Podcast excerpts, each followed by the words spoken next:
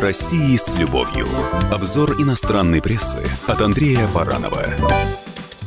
Здравствуйте.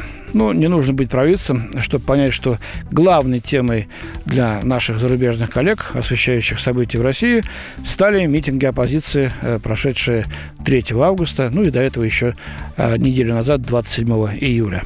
Очень много публикаций целая масса. Это главные публикации о нашей стране.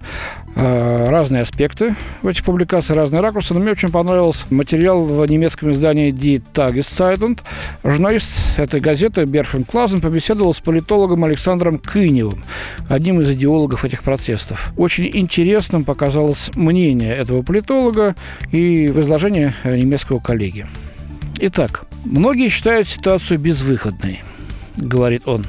Цены растут, доходы падают, почти нет возможности для развития. Одновременно, внимание, властная элита представляет собой закрытое общество. В ее руках сосредоточены все интересные посты. Между тем, в госорганах и в экономике позиции занимает первое поколение детей постсоветской элиты – у того, кто не принадлежит к этой элите, сегодня еще меньше перспектив, чем 10 лет назад. В такой ситуации даже небольшого повода достаточно для социального взрыва.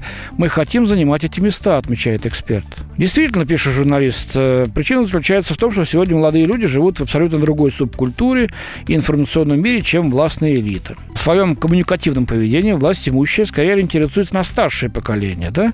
И здесь наблюдается культурный диссонанс. А молодежь мыслит глобально, Власть имущие находятся в плену консервативного мышления и поведения, то есть традиционных ценностей. А вот молодежь нет. А оппозиция раздроблена, у нее нет единого центра. Многие акции 27 июля и 3 августа не были скоординированы. Люди действовали как сеть.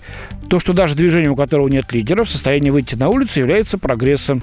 Однако децентрализованное движение без явных ведущих структур несет в себе и риски. Оно может радикализироваться, указывает собеседник издания Александр Кынев.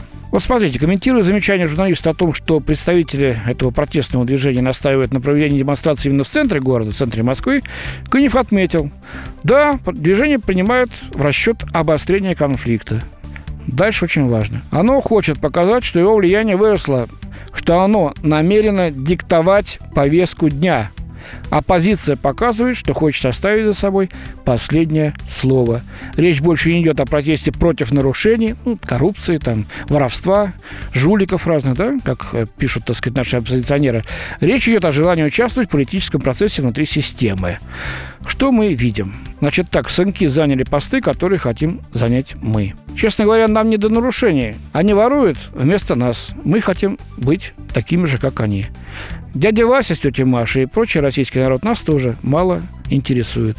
Мы хотим взять у них власть для того, чтобы пользоваться ее привилегиями.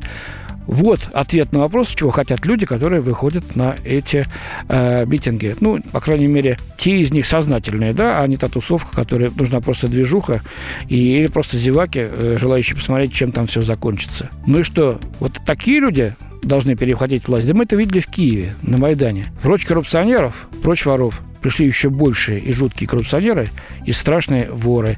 А за пять лет государство потеряло то, что оно имело. Неужели мы хотим это для нашей Родины? Давайте подумаем вместе. Спасибо, с вами был Андрей Баранов. О России с любовью. Обзор иностранной прессы от Андрея Баранова.